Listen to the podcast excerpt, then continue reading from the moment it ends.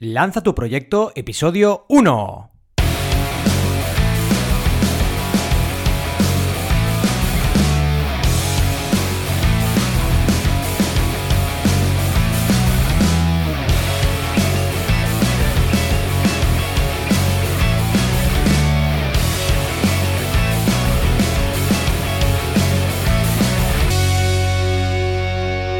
Bienvenidos y bienvenidas a Lanza tu proyecto, el podcast donde aprendemos todo lo necesario para lanzar nuestros proyectos, desde herramientas de marketing a diferentes estrategias de negocio.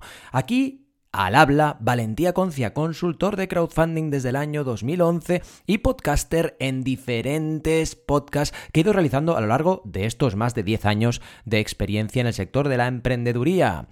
Como veréis, este podcast pretende ser súper desenfadado y también muy serio, hablando de temas que nos incumben a todos aquellos que queramos lanzar proyectos. Seamos emprendedores, emprendedoras, empresarios, empresarias, mentes creativas de todo tipo, porque también pueden ser creadores y creadoras culturales, los que estéis ahí al otro lado del micrófono. Gracias de entrada por estar en este primer episodio, estoy muy ilusionado con este nuevo proyecto y vamos sin más al contenido de hoy, que sería cómo lanzar un proyecto online. En este primer episodio vamos a presentar el podcast como ya estamos haciendo, hablar de cómo lanzar un proyecto online desde cero y además lo haremos, seamos una empresa consolidada o emprendedores de cualquier tipo, de una forma muy muy didáctica, como veréis. Para ello vamos a trabajar con un caso de estudio real. En primera persona, vamos a ver el lanzamiento de una plataforma de crowdfunding en España a finales del año 2011. Bueno, sí, sí, fue la plataforma que cofundé con mis socios en ese año, es mi caso personal. Esa plataforma se llamó Project y fue mi primer proyecto en el sector del crowdfunding. Fue la cuarta plataforma, ojo, en lanzarse en España y llegó a recaudar más de 222.000 euros y a lanzar 151 proyectos hasta su cierre. Sí, porque cerramos en abril del año 2014. Pero hoy no vamos a hablar de cerrar ni de por qué cerramos, ya os lo comentaremos en otro episodio. Y por supuesto, ¿eh? ya lo sabéis, podéis dejarme comentarios en las plataformas de podcasting en la cual estéis escuchando este podcast o también a través de las redes sociales o por supuesto a través de mi web banaco.com con V y 2 Cs. Hablaremos, en este caso, de cómo se lanzó la plataforma y de los motivos de su éxito durante los años que estuvo activa. Bien, antes de seguir, eh, vamos a ver un poquito mi trayectoria, ¿de acuerdo? Ya os he dicho que me llamo Valentía Concia, muchos me conoceréis, mi web es vanaco.com con v 2 c v a n a c c o y soy emprendedor y consultor de crowdfunding desde el año 2011. También he realizado formaciones para más de 15.000 alumnos a lo largo de todos estos años, y con mis clientes hemos recaudado más de 6 millones de euros hasta el momento, para lanzar más de 370 proyectos. Así que, bueno, algo de experiencia en esto de lanzar proyectos y acompañar a mis clientes tengo. Hablando de proyectos, he lanzado 15 proyectos en estos años, así que en primera persona también soy lanzador de proyectos, por llamarlo de alguna forma. Y dos de ellos han sido, como os decía, podcasts. Este, en cualquier caso, es mi primer podcast en solitario. Espero que os guste y que podáis apoyarlo siguiéndolo en plataformas de podcasting y compartiendo el contenido entre vuestros contactos. De antemano, ya os lo he dicho, muchas gracias. Y ahora sí, vamos a ver los pasos recomendados para lanzar un proyecto online desde cero. El primer paso sería descubrimiento, investigación y motivación. Como consultor de crowdfunding y no únicamente emprendedor, no puedo dejar de recomendar el crowdfunding de recompensa como herramienta para hacer el mejor estudio de mercado posible. ¿Habéis oído bien, eh? El mejor estudio de mercado posible. De hecho, aunque parezca una broma, yo usé el crowdfunding para investigar el mercado en el que Project iba a operar. ¿Por qué que parece una broma? Porque Project era una plataforma de crowdfunding y usé el mismo crowdfunding para investigar el mercado. Yo lo hice desde la perspectiva de análisis de las plataformas de crowdfunding ya operativas en ese momento, ¿de acuerdo? Miré Kickstarter, que os dejo, por cierto, podéis encontrar en banaco.com barra blog todas las notas de este episodio y echar un vistazo a los enlaces, ¿vale? Kickstarter, Indiegogo y Berkami, para no tener que estar deletreando cada plataforma, vais a las notas y lo encontraréis allí, ¿de acuerdo? Berkami es española, Kickstarter e Indiegogo son norteamericanas. Berkami nació en 2010, unos meses antes de mi plataforma, y Kickstarter e Indiegogo nacieron respectivamente en el año 2008 y 2009. Pero para cualquier otro proyecto, ojo, porque esto de buscar campañas de crowdfunding de lo que sea, de zapatillas, de iluminación, de micrófonos, de software, de videojuegos, de aplicaciones, de lo que queráis, es muy buena idea para investigar un mercado, ¿eh? así que os lo dejo ahí como perlita ligada al crowdfunding. Pero hoy no hablamos de crowdfunding. Lo que pasa es que vamos a hablar del caso de esta plataforma que se lanzó, ¿de acuerdo? No olvidemos que el crowdfunding de recompensa, ojo, es una forma de validar proyectos mediante la venta anticipada de un producto, servicio o experiencia, habiendo un objetivo mínimo de venta para lograr validar el proyecto completamente. Es decir, tenemos que vender, por ejemplo, 100 unidades para poder producir un libro, ¿de acuerdo? No solo se valida el producto, sino también el precio, porque vendemos a un precio determinado, es una venta anticipada, el canal de venta online, porque estamos vendiendo por Internet, y la comunicación del proyecto. Por tanto, desde una perspectiva de estudio de mercado, el crowdfunding nos permite estudiar lo que se está haciendo en una categoría de proyecto concreta. Y poca broma, ¿eh? que solo en Kickstarter ya hay más de 600.000 proyectos lanzados de 15 categorías diferentes, incluyendo proyectos artísticos, proyectos de tecnología, diseño de cualquier índole. Así que el crowdfunding de recompensa es una excelente herramienta para descubrir proyectos inspiradores, investigar el mercado, encontrar la motivación para lanzar un proyecto online ya que, importante, en las plataformas de crowdfunding todos los proyectos que vemos se basan en la venta online de un producto, un servicio o una experiencia. ¿De acuerdo?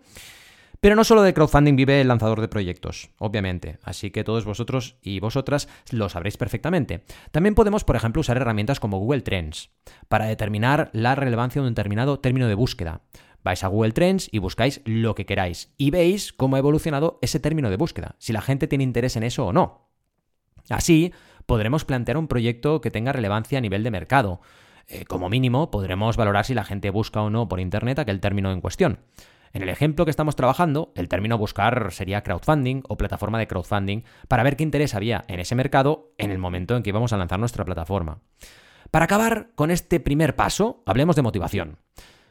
A ver, os lo dejo claro, ¿eh? Bajo mi punto de vista profesional, es importante que exista una motivación clara para cualquier persona que quiera emprender un proyecto o cualquier profesional que quiera lanzar un nuevo producto o servicio desde una empresa. Para mí es importante la motivación. ¿Qué queréis que os diga?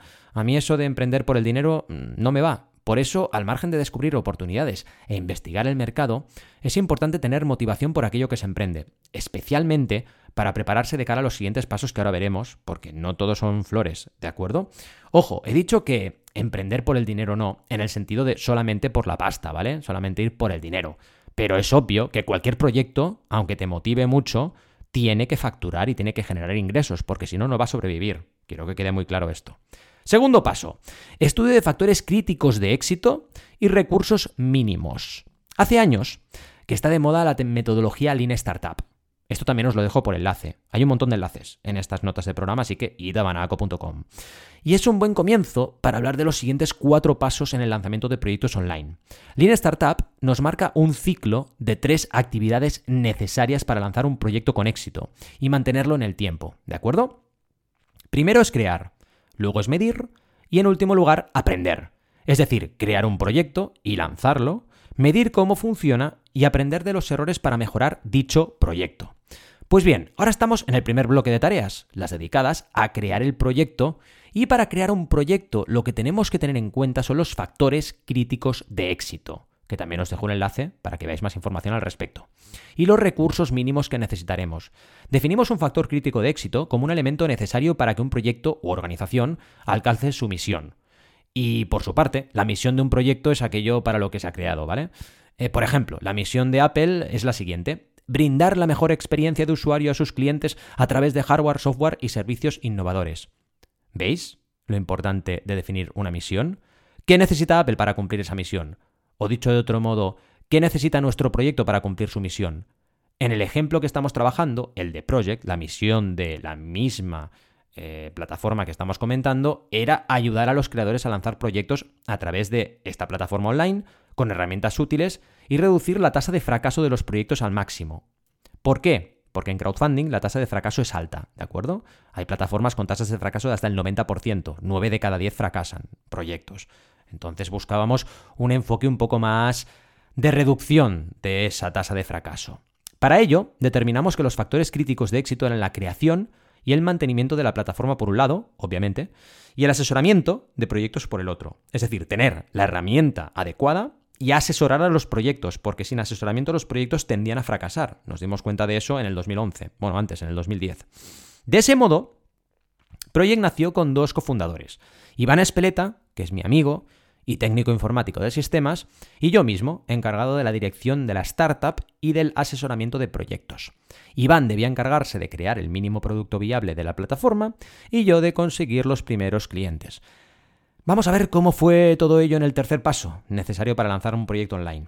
El tercer paso sería desarrollo del concepto marca y producto mínimo viable. Bien, estamos ya en la fase 3. ¿De acuerdo? Ese tercer paso necesario para lanzar un proyecto online. Y en este empezaremos hablando del desarrollo del concepto del propio proyecto. Una vez tenemos clara la misión del proyecto y los recursos clave, nos debemos poner en marcha con tareas definidas y claras para alcanzar el objetivo de lanzar el proyecto. En el caso de Project, Iván empezó a trabajar para llevar la plataforma a la realidad, reuniéndose con proveedores de diseño web, y yo por mi parte reservé el dominio, el hosting para la mar, para el propio dominio de la marca, y también empecé a reservar los perfiles en todas las redes sociales. El proceso de decisión de una marca puede dilatarse mucho en el tiempo, os aviso, ¿eh? es algo bastante durillo en muchos casos cuando empiezas un proyecto.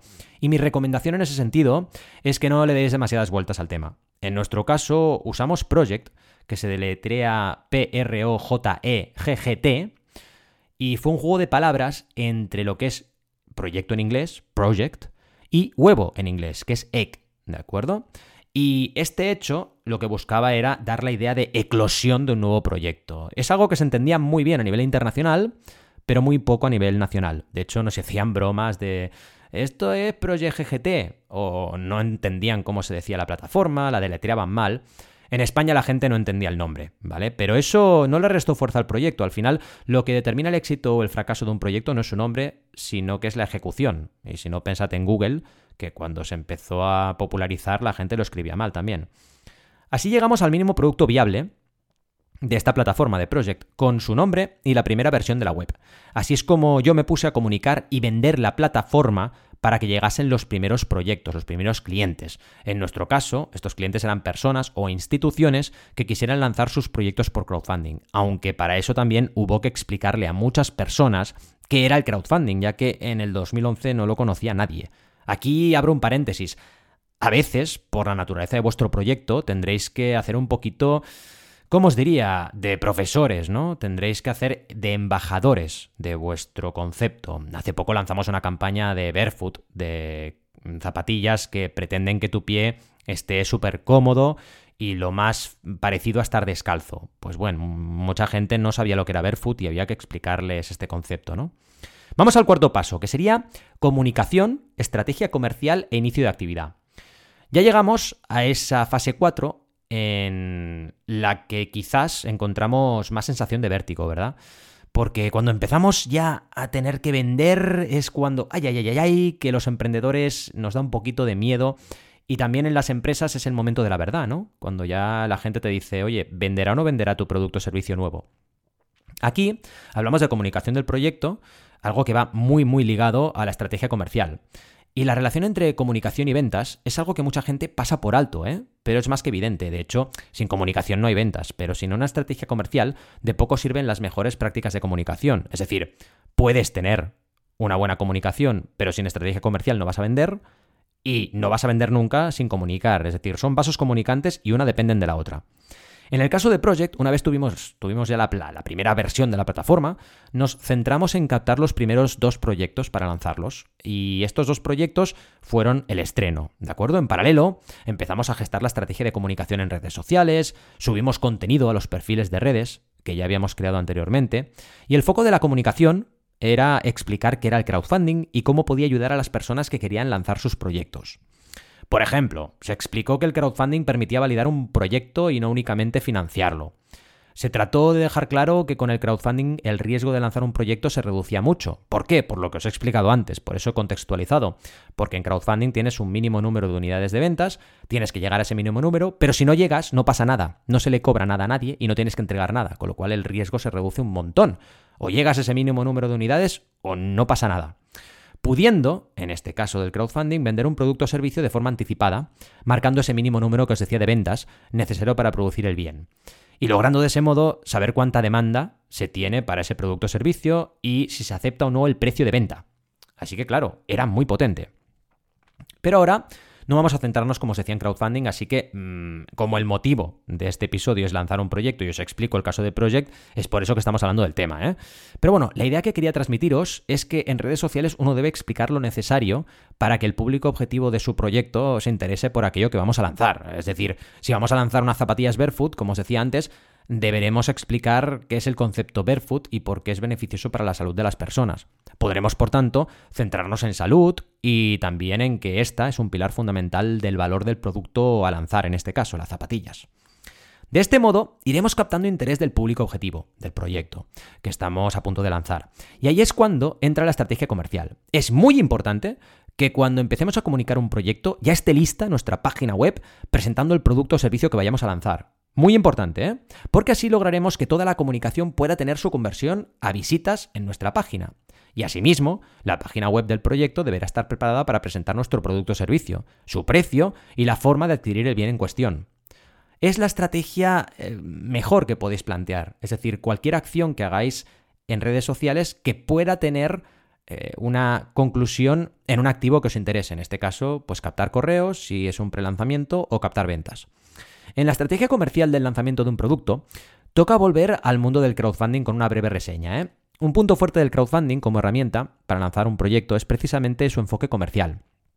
Os he contado que el crowdfunding adecuado para lanzar un proyecto es aquel que se basa en una venta anticipada, que por cierto se llama crowdfunding de recompensa, este crowdfunding que estamos hablando ahora, porque hay cinco tipos. ¿eh? Pues bien, resulta que un punto fuerte de este crowdfunding consiste en lanzar un producto o servicio con una oferta especial para las primeras personas que apoyen el lanzamiento. Es lo que se conoce como estrategia de Early Birds. Al final, recompensas productos para las primeras personas que llegan. Pero el crowdfunding no es la única forma de lanzar un proyecto. Esto quiero que quede muy claro en este podcast y lo vamos a ver con muchos ejemplos. En cualquier caso, os deberíais quedar con la idea de ofrecer algo especial a quien primero consuma vuestro producto. Asimismo, es recomendable crear un momentum para el lanzamiento del proyecto, por ejemplo, captando correos en una landing para que las personas que se apunten tengan acceso a una oferta de lanzamiento. Y así lograr empezar a crear esa base de datos de clientes y empezar con fuerza el día del lanzamiento por la base de datos captada durante la fase de comunicación. La estrategia de Early que hemos mencionado, está ligada al crowdfunding, pero no deja de ser una oferta de lanzamiento, ¿de acuerdo? Que puede basarse, por ejemplo, en un descuento para las primeras personas que participen en el lanzamiento del proyecto. Es importante que al plantear el lanzamiento de un proyecto tengamos claro cuáles pueden ser nuestros primeros clientes y qué les podemos ofrecer para que se motiven a efectuar las primeras compras. Y esto va ligado a la política de comunicación. ¿Veis cómo están relacionadas? Está bien tener un producto o servicio con ventajas para los consumidores, pero empezar a mover la rueda y facturar en un proyecto no es fácil. Y ahí es donde entra la estrategia comercial, para fomentar las primeras ventas de cualquier proyecto que vaya a lanzarse. Quinto paso, y ya es el último, revisión de resultados y mejoras. Acabamos con la medición de resultados. Antes hemos hablado de la web y de las redes sociales, pero no hemos mencionado la importancia de la medición de resultados. En cualquier web que vayamos a crear, es básico tener activado Google Analytics para saber las visitas que tiene la web y las fuentes de tráfico que generan dichas visitas. De este modo, estemos captando mails o estemos vendiendo, podremos ir analizando lo que ocurre con cada acción de comunicación que efectuemos.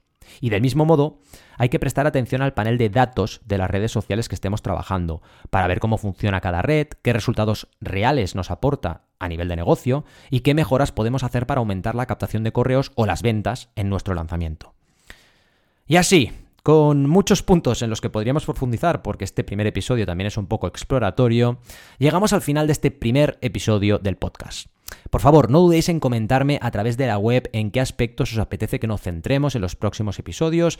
Ya tengo una planificación para toda la primera temporada, que son muchos episodios, pero me encantaría escucharos y variar el rumbo, si es necesario, para centrarme en vuestras inquietudes.